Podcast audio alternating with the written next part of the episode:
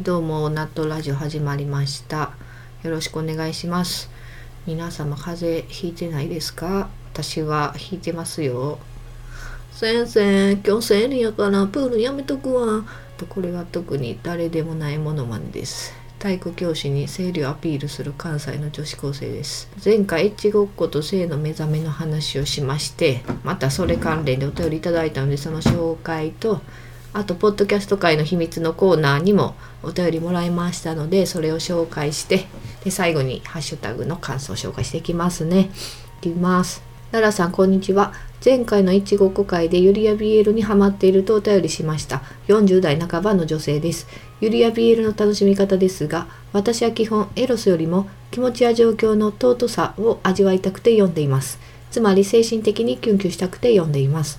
ただ精神的にキュンキュンすると自然にあっちの方までキュンキュンしてきますしまた漫画内で性的な描写も多いのでそれはそれでエロスとして美味しくいただいています。要は尊さがメインディッシュでエロスがデザートみたいな感じでしょうか。うんうん。ありがとうございます。尊いってよく聞きますけどこれホッタービール文化からの言葉なんでしたっけ？そういうわけでもないんかな。一個が言い出したわけじゃないですよね。尊い。違いますよね。あっちの方までキュンキュンそうですね。だから精神的な部分を主に楽しんで性描写の部分も味わう。だからそこは男女の恋愛もの読むとそんなに差がなさそうですね。尊さ。いいですね。味わいたいな。だから今 TBS で放映してる大恋愛、ムロツヨシと戸田恵梨香のドラマは、うん、すごいいいらしいですけど、まあ一話見逃すとなかなか見ないんでね。ムロ、ムロツヨシいいですか？私ムロがねあんまツボじゃないんですよね。ツイッターとかでは人気みたいなんですけど。戸田恵梨香と加瀬亮のコンビやったら絶対見てたんですけどね。スペック大好きですからね。加瀬亮いいですよね。いや綾野剛が相手役のがおもろいかな。綾野剛のライバル役は勝地涼で戸田恵梨香のライバル役は前田敦子。いいですね。佐藤健も入れとくか。前田敦子デース事件ね。佐藤健が前田敦子抱えている写真でもありましたよね一時。懐かしいな。私のことが嫌いでも佐藤健を引っ張り出さないでください。はい続きまして。ララさんの赤裸々性の話ドキドキしながら聞きました。放送で BL やユリ好きな人はそれをおかずにするのかという問いがありましたが当方 BL 好きのアラフォー女です。主観ですが女性オタクで BL を実用的に使っている人は多分少数派だと思います昔 BL 雑誌に付録としてローターがついたことがあったのですが使わないいらないと大変不評でした。話は変わりますが30年近く前私が小学56年の頃になりますが90年代半ばにおちゃっぴーというローティーンの女子向けの雑誌があったのですがララさんはご存知ですか？占いや流行のアイテム紹介などもありましたが10代の恋愛や性についてがメインの雑誌でした。画像検索してみたところやりたい女付き合いたい女エッチしたいってどういうこと？などの単語が表紙に踊っており、小学生が読むにはいささか過激な内容でした。そんな雑誌がスクールカースト底辺地味系女子の間で飛び交っておりました。大体が体験だものがメインで、部活の先輩と公園の茂みでピーしちゃいました。みたいな内容に興奮していたものです。今になって思うと、地味系思春期女子の性への関心も、思春期男子に匹敵するぐらい膨れ上がっていた時期なんじゃないかと振り返ります。ララさんが思春期時代に流行っていた性的コンテンツはありましたか？これからも配信頑張ってください。ありがとうございます。ビール雑誌ローター、本当ですか？ちょっと初めて聞きましたね、それは。だから前回ビールでオナニー見ながらオナニーするのかっていう話した時にビール見ながら濡れるタイプですっていう意見もねもらったりもしたんでそういう人は付録のローター活用できてたかもしれませんね。お茶っぴーね、聞いたことあります。中身読んだことないんですけど、そう調べてみると、まあ、エッチな体験談の他に、白い背景をバックに男性の股間を本人が手で隠したグラビアが載っていたという話です。うん、だから女性でいう手ぶらみたいな感じですよね。手ぶら。まあ、男性パンツが手パン。ふんどし手ふんそうお茶っぴーってまた名前がいいですよね。そう小学生が男性の裸でも興味あるかな。男性の裸ね。だから私たちの間で流行ってたのは前言ったあの AV 紹介とかラブホテルの CM とか流れてた大人の絵本っていうサンテレビの番組とあと「エルティーン」っていう雑誌ですね。エルティーンもうチャッピーみたいな感じなんですけどもうちょっと過激さを抑えた内容。そのだから LT 自分では買ったことなくて友達が持ってるっていうから学校に持ってきてもらったその日に荷物検査があってもう見つかってね先生に取り上げられてもうあの時の申し訳なさときたらもう言葉にできない小田和正状態ですね。だから LT でフェラチオっていう言葉知ったんですよ。その A から F の意味と F がフェラチオっていうことね。だから最初その行為を知った時の衝撃すごかったですね。あれを口に入れるってどういうこと？もう気持ち悪い汚いと思ってましたね。ただおしっこ出るとこってイメージしかないですから。うん。だから大人はそんな汚いことしてんのかって思いましたもんね。お母さんも先生もみんなしてんのかなみたいな。でも多分結婚してる人とか普通にパートナーがいる人とかでも人生で一回もしたことなく生涯を終える人もいそうですよね。別にせんでも成り立つもんね。なんとかなるもんね。うん。まあ、やらないで済むなら別にやりたくもないしねこっちは。そうですよね。女性の皆様そうですよね。別に進んでやらないですよね。まあ好きな人は好きかもしれないですけどねちょっとしんどいもんね。あとはあれです。えっ、ー、と性的コンテンツね。新庄真由っていう漫画家さんの漫画「快感フレーズ」っていう漫画。ちょうどいいエロさの漫画があったんです。よ少女漫画。あとタルルートくんですよね。だから思春期の入り口は多分タルルトくんですね。だからエロスの発芽の種になったのはタルルトくん。でもその前回言ってたそのエロい絵を描き溜めてた魔女の宅急便が表紙のノートもタルルトくんの集めてた単行本も知らん間に親に捨てられてしまったんですよ。まあ当時小学生やったから。まあ私が親でも捨てるかなあとも思いますけどどうでしょうね。でもあのままそのエロい絵を描きまくって極めてたらレリコミの漫画家になれてたかもしれないしね。うん、まあ親はそういう方面には行ってほしくなかったやと思うんですけど。続きまして、えー、きます。匿名投稿できるんですね。思ってても言えないこと聞きたくても聞けないようなことをさらっと言えるラーさんに感動。下ネタ聞くのいいけど振られるとリアクション悩むから苦手。どうしたらいいんでしょうね。また聞ける日を楽しみにしています。うん。そうですね。というかまあ言わなくていいことを言っていってるっていう感じなんですけどね。このラジオは。リアクションまあね。内容にもよるしね。そう私は基本何でもまあ言っちゃいいんですけど。うん、でも軽めの下ネタなら乗れるけどきついのは今は気分じゃないとかあるしね。お前が言うてくんなよっていうのももちろんあるしね。うん。だから話したくなかったら話さないで全然いいと思います。うん。まあね私が下品なこととかここで何でも言えるのはもう諦めてるっていうとこが大きいですから。うん。よく思われることを諦めてる。女性として魅力的に思われたいとかも諦めてる。はい。そんな感じです。ありがとうございます。続きまして、ポッドキャスト界の秘密に関するお便りです。奈良さんも言っていたけど、僕も短い番組の方が好きです。ポッドキャストは通勤時間に聞くことが多いので、片道で聞き終わらない終わらないとモヤモヤするんです。特に毎週配信の番組は40分以内ぐらいにしてほしいな。私も基本は通勤時間ですね。あとは寝る前と起きて布団に入ってる間。あとは家事しながらなんで、うん、区切りが短い方が助かるんですよね。そんな1時間もぶっつけで聞くことなんて絶対ないんで。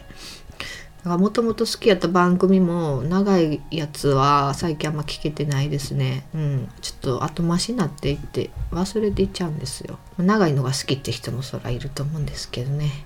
はいお便りありがとうございます。続きまして最近ポッドキャストの配信を始めたものです。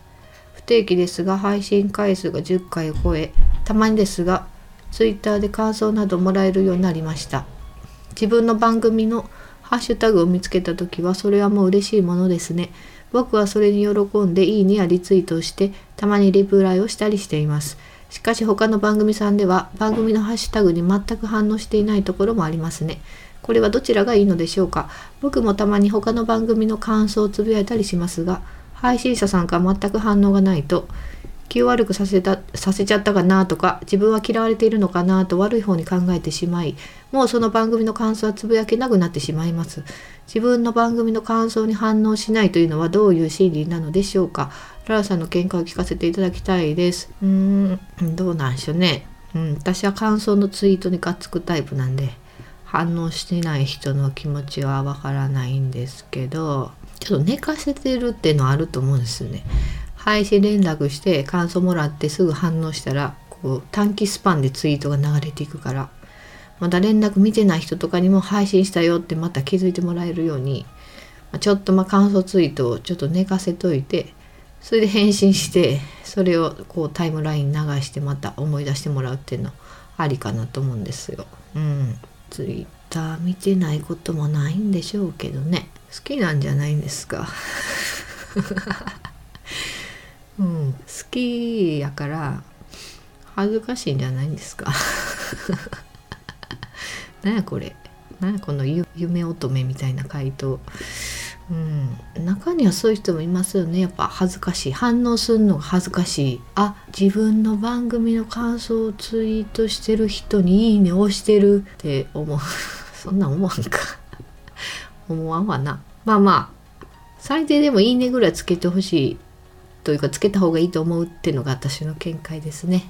はい以上です。お便りありがとうございます。あとは感想ツイートの方を紹介していきますね。うんと巻貝さん。第40回。ズバッと来られるとジメジメせずにあっさりした感じになりますね。ただし誰にもできる技ではありません。相応の覚悟と一種の跳躍がいります。りがとうございます。本当に巻貝さんはちゃんと聞いてくださっている。そうこれ聞き直したんですけど確かにめっちゃあっさりしてたんすよ。前回の性の話もっとなんかねちゃっとした感じ。エロいエロい雰囲気醸し出せてるかなって思ったけどめちゃくちゃあっさりしてましたね。ちょっともうちょっと詳しくあのエッチごっこのくだりとかうんもうちょっと詳しく言ったらよかったってちょっと後悔したんですけど。はいありがとうございます続きましてイギーさん割と普通に単語出しまくってる上り棒デビューはよく聞きますね。コッコはすごいな。しかもメンバーがねといとこって。男子はそういうのやらないんじゃないかな。一人でこそこそやるイメージです。いや、今回色味を感じました。よし、もう一回聞こう。ありがとうございます。そうですね。いちごっこでも、私男やったらやると思うんですよ。いきなり本番って怖くないですか？だから、友達に女の子役やってもらってって多分あると思うやると思うんです私やったらね。ブラジャーもできればつけてみてほしいし。あ友達にね。だからお母さんのブラジャーとかを借りてきてもらって でそれをつけてもらって外す練習とかしたい。うん。私やったらね。続きましてトリフィードさん。自粛は神の両親あ金玉ですね。性の目覚めとデイリーレポート両方面白かった。目覚めがあるなら性の寝落ちもあるんだろうか。過去配信分も少しずつ聞いていってます。ありがとうございます。性の寝落ちか。うん。目覚めの反義語って寝落ちになるんかな。そうですね。でもやっぱあ女性はまあ閉経してからなんすかね。その寝落ちとするなら。寝落ちというかまあ性欲なくなっていくのは？男性はやっぱ死んだ時なんかなやっぱ30代からこうピークを迎え35過ぎるとまた下がっていくっていうイメージなんですよね私の中では。まあもしかしたら40歳になったらまた グインってうん、上がっていくかもしれないんですけどはいそれもまた楽しみにしておきます。続きまして木村優あプスちゃんさん「あなたラジオ聞けました」っていうことですね。はい。ありがとうございます。続きまして木村優さん。今回のナットラジオの赤裸々トークはすごかったな。午後からの仕事をずっと中腰でする羽目になってしまった。ありがたいな、うん、あの内容でそんな興奮していただいてありがたいですよ。うん、でもさこうやってさラジオ聞きながら仕事してる人多いじゃないですか。やっぱ自由業なんかな。ラジオ聞きながら仕事してる人って。うん。自由業の人多そうですね。ツイッターの。ラジオしてる配信してる方ね。うん。いいですね自由があって。続きましてななこさん。防専門というのが二重の意味があっておしゃれですね。最近人妻さんから日常報告系の投稿が多いのも嬉しいです。いや防専門おしゃれじゃないおしゃれじゃない。全然おしゃれじゃない。人妻さんだから前さななこさんがなんか紹介してくれたラジオあったじゃないですか。独りご綺麗事なんかいらないか。回ごとにパーソナリティが入れ替わって現在進行形の不倫のお話をしてくれるっていうラジオ、うん、あれをたまに聞いてます。ちょっと刺激をもらってます適度に、うん、まあ変な意味じゃなくてね、うん、なかなか聞けないじゃないですかやっぱああいう話って。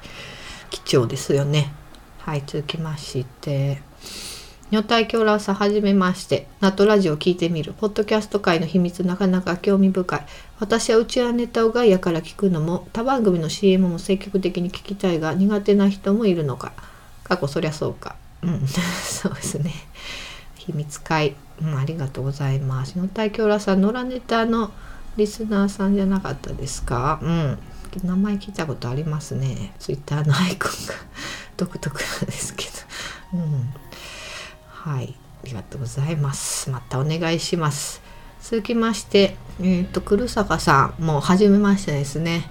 ありがとうございます。一生ラジさんから来てくれたんかな。ナットラジオ拝聴しました。思わずクスッとしてしまう言葉選びとテンポが好きです。ありがとうございます。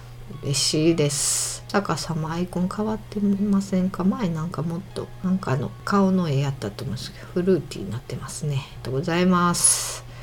はいってな感じで。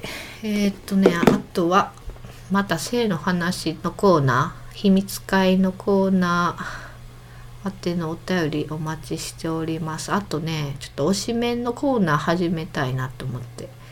ちょっと推しメンが欲しいんですよ。本格的な推しメン。まあ一応私ね女の子好きやからまあ Perfume はずっと好きなんですけどうん。でもちょっとメンズの方もちょっと押したいなっていうのあるんでうん。だから推し面おすそ分けのコーナーにしますね。だから俳優でもいいしアイドル二次元キャラお笑い芸人小説の主人公とかだからどこがどう素敵なのかを具体的に書いてまた送ってください。ときめきが欲しい。だから今推してる男性はほんまダイアンくらいなんでうん。と言ってもまあ毎週ラジオ聞くぐらいなんですけど、うん、そうそう。もっと潤いたいです。この私のガサガサ乾燥肌をなんとかしてください。